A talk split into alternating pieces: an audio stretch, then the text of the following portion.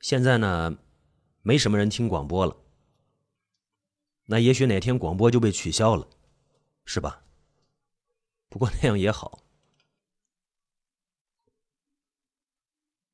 我是五二八七广播电台的主持人，主持着一档午夜的冷门节目。在绝大多数正常人都在睡觉的时间段里，我呢，干巴巴的为为数不多或者不能睡觉的听众朋友讲述一些城市里的奇闻怪事，用我的声音按摩他们的头脑。我桌上有一部深红色的电话机。他是我那个节目的热线，我每天都要在我的节目里把他的号码念上十几遍，因此呢，偶尔也会有听众打来电话，好心的给我提供他们的故事。他们的故事绝大多数都很无聊，无非是些小市民的生活琐事，没人稀罕听。不过，偶尔也有例外。比方说，我昨天下午接到那个电话，那真是个奇怪的电话。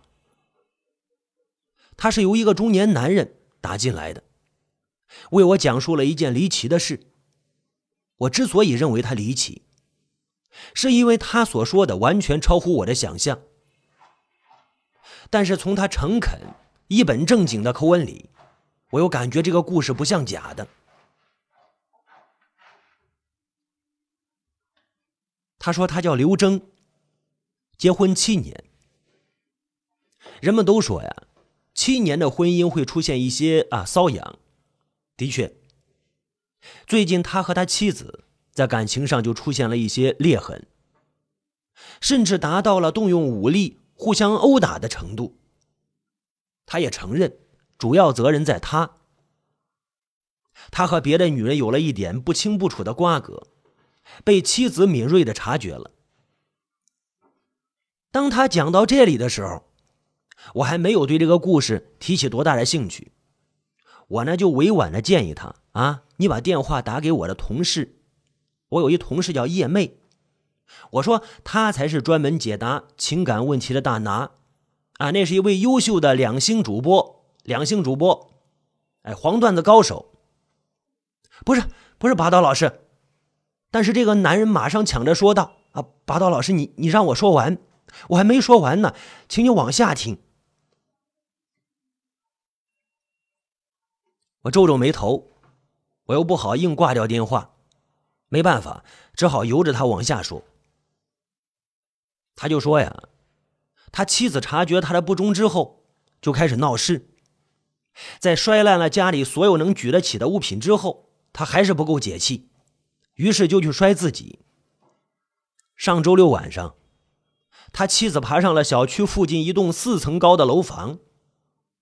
那栋楼紧靠着马路，带有一些西方建筑的风格，是上世纪三十年代由苏联人修建的，一直使用到今天。啊，现在仍然作为市水利局的办公楼，指挥着西城市地下水的流向。反正他妻子也不知道通过什么方式爬到了楼顶，然后啪跳了下来。我，不是，他这一跳把我也吓了一跳，我完全就没有做好心理准备啊！没想到这么快就见了血了。呃，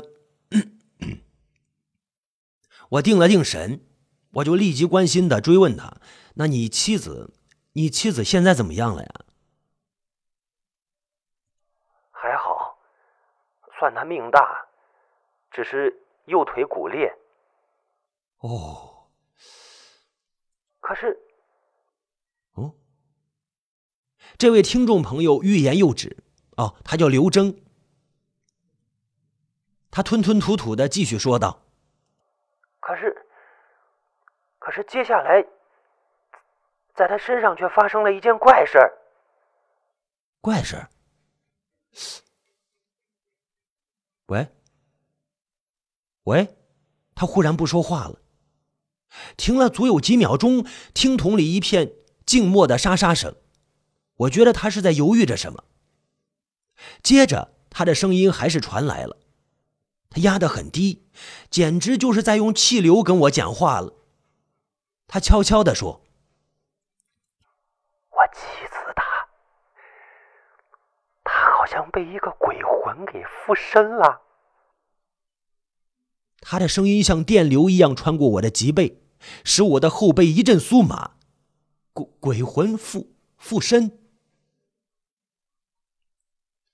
根据他的讲述啊，他的妻子被送到医院的时候，已经人事不省了。经过抢救之后，脱离了危险，昏迷了两天一夜。他像个称职的丈夫那样，日夜陪护在他身边。第三天。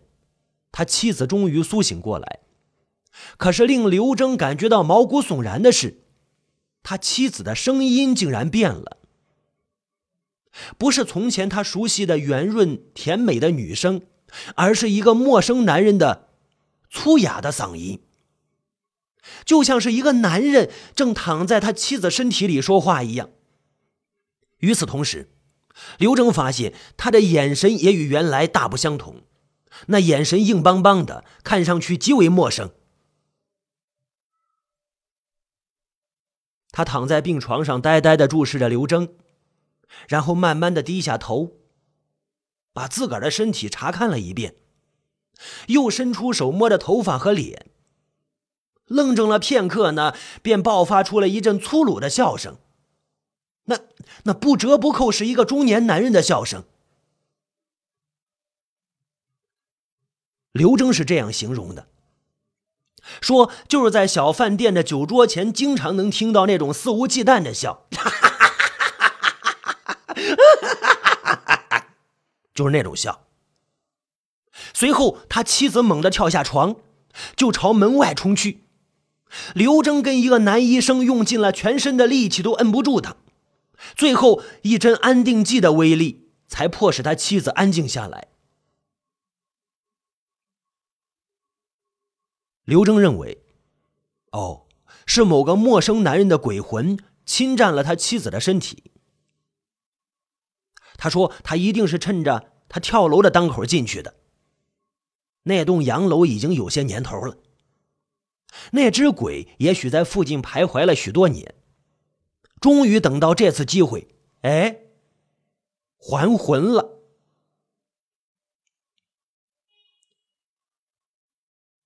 这位叫刘征的听众朋友在讲述的时候，我一直不置可否的保持着沉默。他似乎也感觉到了，于是他直言不讳的问我：“巴刀老师，你为什么不说话呀？你，你是不是不相信我呀？”也不是不相信，反正吧。总之，嗯，哎，我琢磨着，怎么样才能和平的让他把电话给挂掉？什么事儿啊？这是？我去年啊，曾经硬挂过一个中年妇女的电话，结果她接连三天全天候拨打我的电话，接起来里面就跳出她的怒骂。现在的人呢，脾气都大。啊，这个刘征的故事我也不想听了，我就想挂电话，可是硬挂也不好。我听出来了，你一定是不相信我，这个我理解，因为最关键的部分我还没说呢，等我说完了，你肯定你肯定就相信了。嗯，我握着话筒越发的发愁了。我说，刘先生。您先听我说，他完全就不让我说话。我说到哪儿了？我，哦，我妻子在医院里闹得厉害，医院也挺不高兴的，说其他患者有意见，最好是送到精神病院里去。我知道我妻子她不是精神病，哪有跳楼跳出精神病的呀？是吧？可是现在医生的话也不能不听，我，我就把她接回家。我又怕她闹腾，我就把我老婆捆在卧室的双人床上，打算找个高人来驱驱邪。可是找了好几天也没找到，咱也都不知道那高人们都隐居在哪儿，不是吗？啊，是不是都搬进山里去住了？我找不找不见高人呢？昨天半夜里，他更严重了，连喊带叫，不住嘴的骂我，骂的那叫难听啊！吵吵着让我放开他，说说他要去找一口什么箱子，说什么他六二年前，六十二年前藏在一地方，必须得找回来，还威胁我说，如果我不放开他，就杀了我。我，拔刀老师，你还在听吗？拔拔刀老师，拔，我我听着呢，我听着呢。哦，他是一九七七年出生的人，啊，我说的是我爱人，他今年三十二，六十二年前他还没出生呢。不不不光是他没出生，连他妈都没出生呢，他妈才五十五呀。呃，刘先生啊。我没兴趣听他介绍他的岳母，于是我打断他：“你就是据此认为他是被鬼附身了呀？”不是，他说的有鼻子有眼的，绝对不像是胡说八道。霸道老师，我我真不骗你，要不咱见面说？我我找你也没别的想法。您是主持人、主播，你那个你认识人也多，每天讲那么多故事。你能不能帮我联系个高人什么的？我知道您可是个热心肠的人，你可一定要帮帮我。我我老婆这是她被鬼附身的。我决定去见他。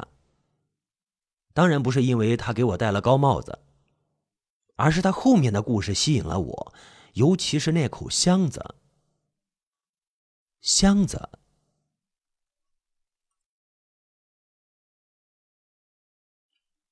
我们约在市府转盘附近的一家咖啡屋见面。一个小时后，我们就面对面坐在那片墨黑的天花板下面。这个刘征看上去不像是个妄想症患者，三十出头的模样，穿一件米黄色的休闲服，圆脸，有点木头木脑的，眼睛比一般人大，还有点微凸。说话的时候喜欢直勾勾的盯着人的眼睛看，倾听的时候则不住的点头。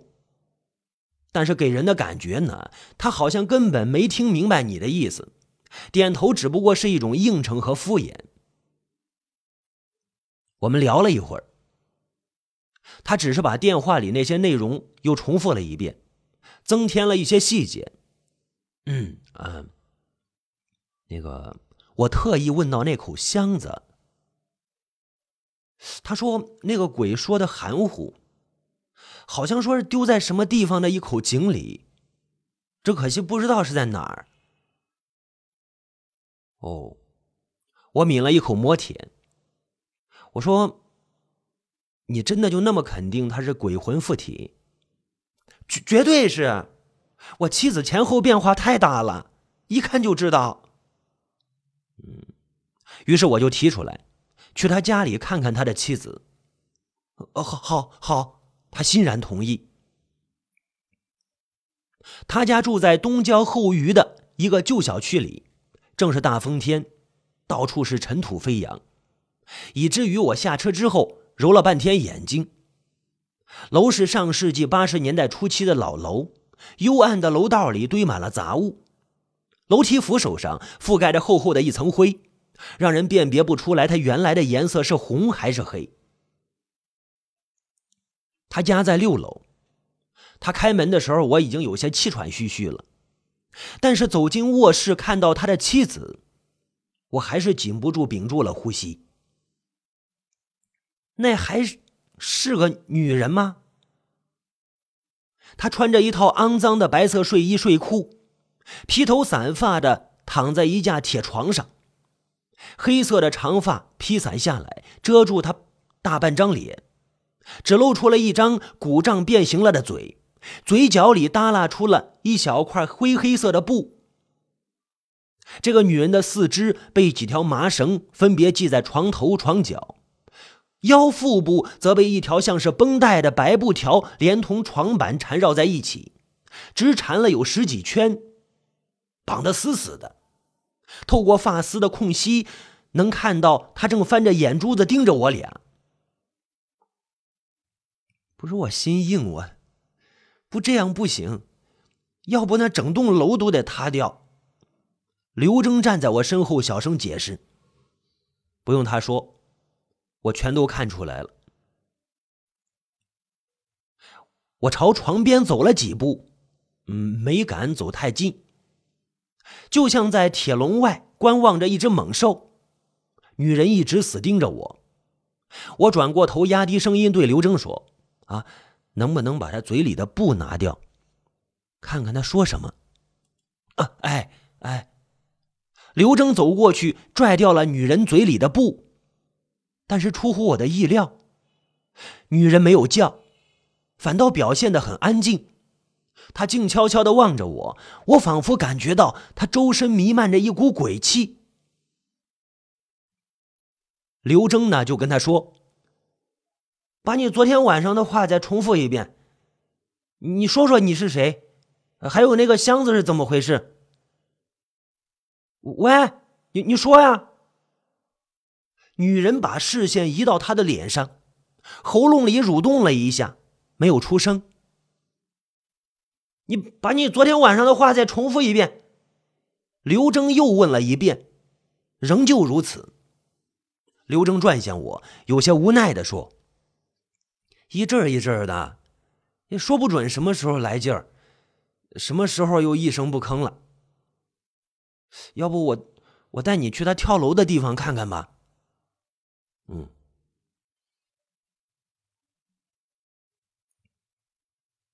我站在街边，远远的打量着那栋四层小楼。它矗立在马路边上，深灰色，仿佛一块巨大的方形的水泥墩，正对着我们那面墙上，离乱地爬着一些爬山虎的枝枝蔓蔓。间隙中露出黑洞洞的玻璃窗，暮色里行人寥寥。街边高大的梧桐树发出海潮般的呼啸，不远处一个围起来的工地上，腾起了阵阵黄尘，真有些遮天蔽日的劲头。我左右张望着，看到马路斜对过的背风处支着个修鞋摊，一干瘦的老头扎着满是污迹的黑布围裙。正坐在马扎上给一个高跟鞋粘鞋跟呢，我就穿过马路，来到修鞋老头的身边，跟他搭讪。老头不热情，但是也不显冷淡。我就问他上周有没有看到有个女人在对面那个小洋楼上跳楼自杀呀？啊，嗯，老头点点头，说事发的时候他就在这儿，是眼看着那个女人被急救车拉走的。嗯，我就指着身后的刘征，我告诉老人，我说跳楼的就是他爱人。我呢是市电台的记者，想跟他了解一下当天的情况，能不能把女人跳楼的过程详细说一说？老人摇摇头，说他知道的也就这么多。那天他一直都低头修鞋，啊，那女的是怎么跳下来，其实他也没看到。又聊了一会儿，见问不出什么新东西来，我就站起来，朝停车的方向走过去。走了几步，我心中一动，我又折了回去。我问那老头大爷，这栋小楼除了上周那个女人跳楼自杀之外，这些年有没有发生过别的什么事儿？比如说自杀、凶杀什么的？”有倒是有，不过都是解放前的事了，都过去好几十年了。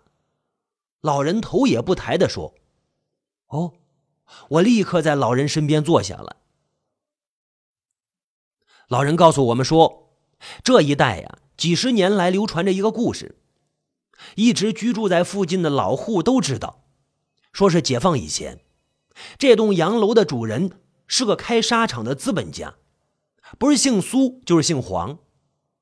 有一天夜里，不知道什么原因，这个人爬上楼顶，跳楼自杀了，脑袋砸在楼下的洋灰地面上，当场就脑浆崩裂。我就问他，我说这事儿发生在解放前还是解放后啊？大概是解放前吧。我那会儿还是小孩儿，资本家发丧，我也跟着大人去瞧热闹，扒着墙头往里看。呃，那时候这还不是马路，没有这么多楼。呃，这一片啊，也包括咱们现在坐的这块地，全是人家的宅院。哎呦，那天看热闹的可不少，都扒着墙往里瞅，撵都撵不走。一旁的刘征兴奋起来，他把我拉到一边，满脸的激动，嘴唇抖得如同我们头顶上梧桐树的叶片。你你你说，你我我我我我我说什么来着？我我我我说说说说什么来来来着？肯定肯定就是那个资本家跳楼的鬼附了我媳妇儿的身了。你你算算啊，解放前是吧？呃，距离现在正好是六十二年呢，时间这也对上了。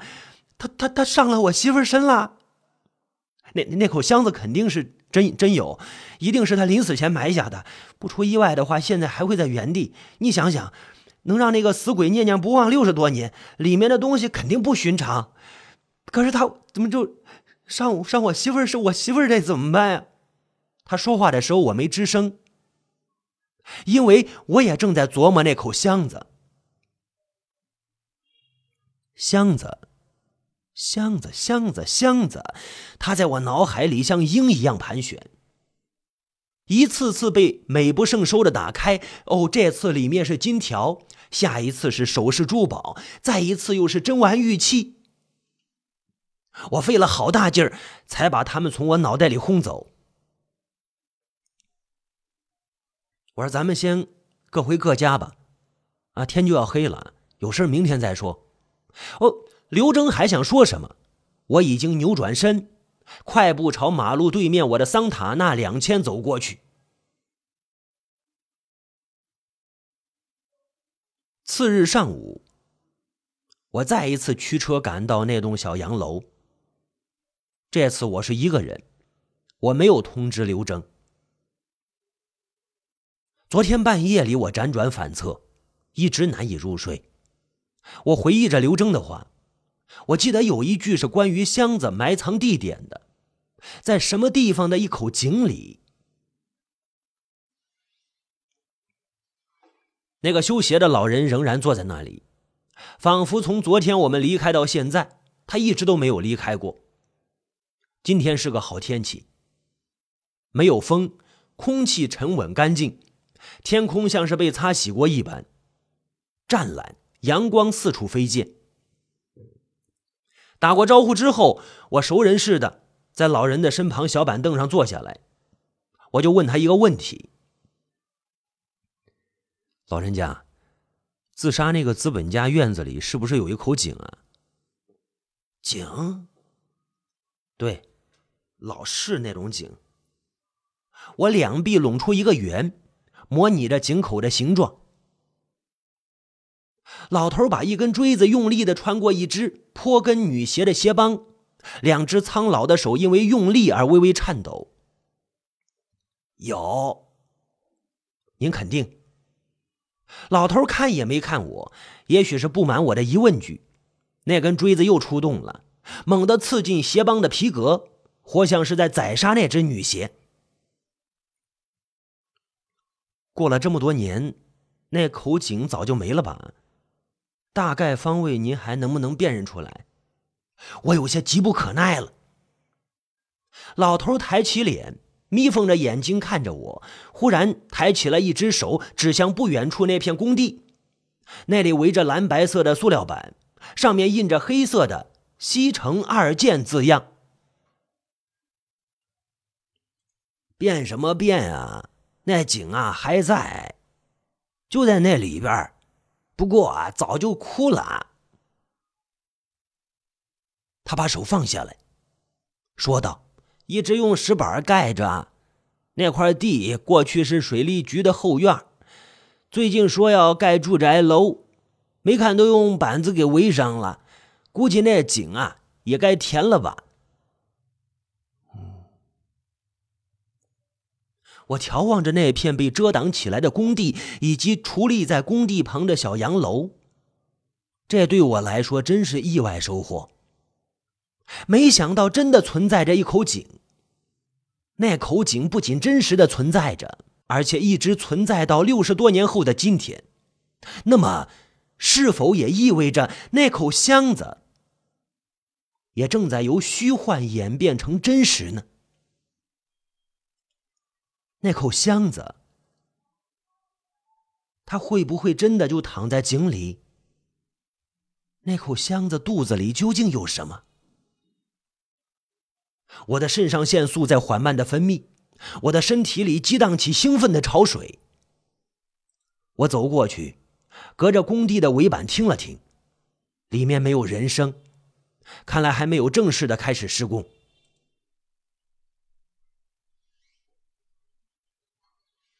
下午，当我在五金商店挑选工具时，刘征打来电话。电话里，他气喘吁吁。他告诉我说，他妻子又发作了。其实也不用他说，我已经能听到背景中那歇斯底里的喊叫声了。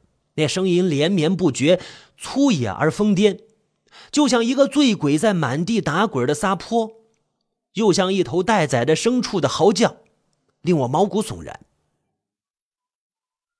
在这嘈杂声里，我犹豫着，是不是该把我的收获告诉他。然后晚上带着他一起去，但最后我还是没有。我说：“你别急，等过两天咱们再去一趟，好好调查一下这事儿。”啊，我这边，呃，五二八七正开会呢，我先挂了。我就挂了电话，继续挑选我的撬棍、绳索、铁锹，这是为晚上准备的。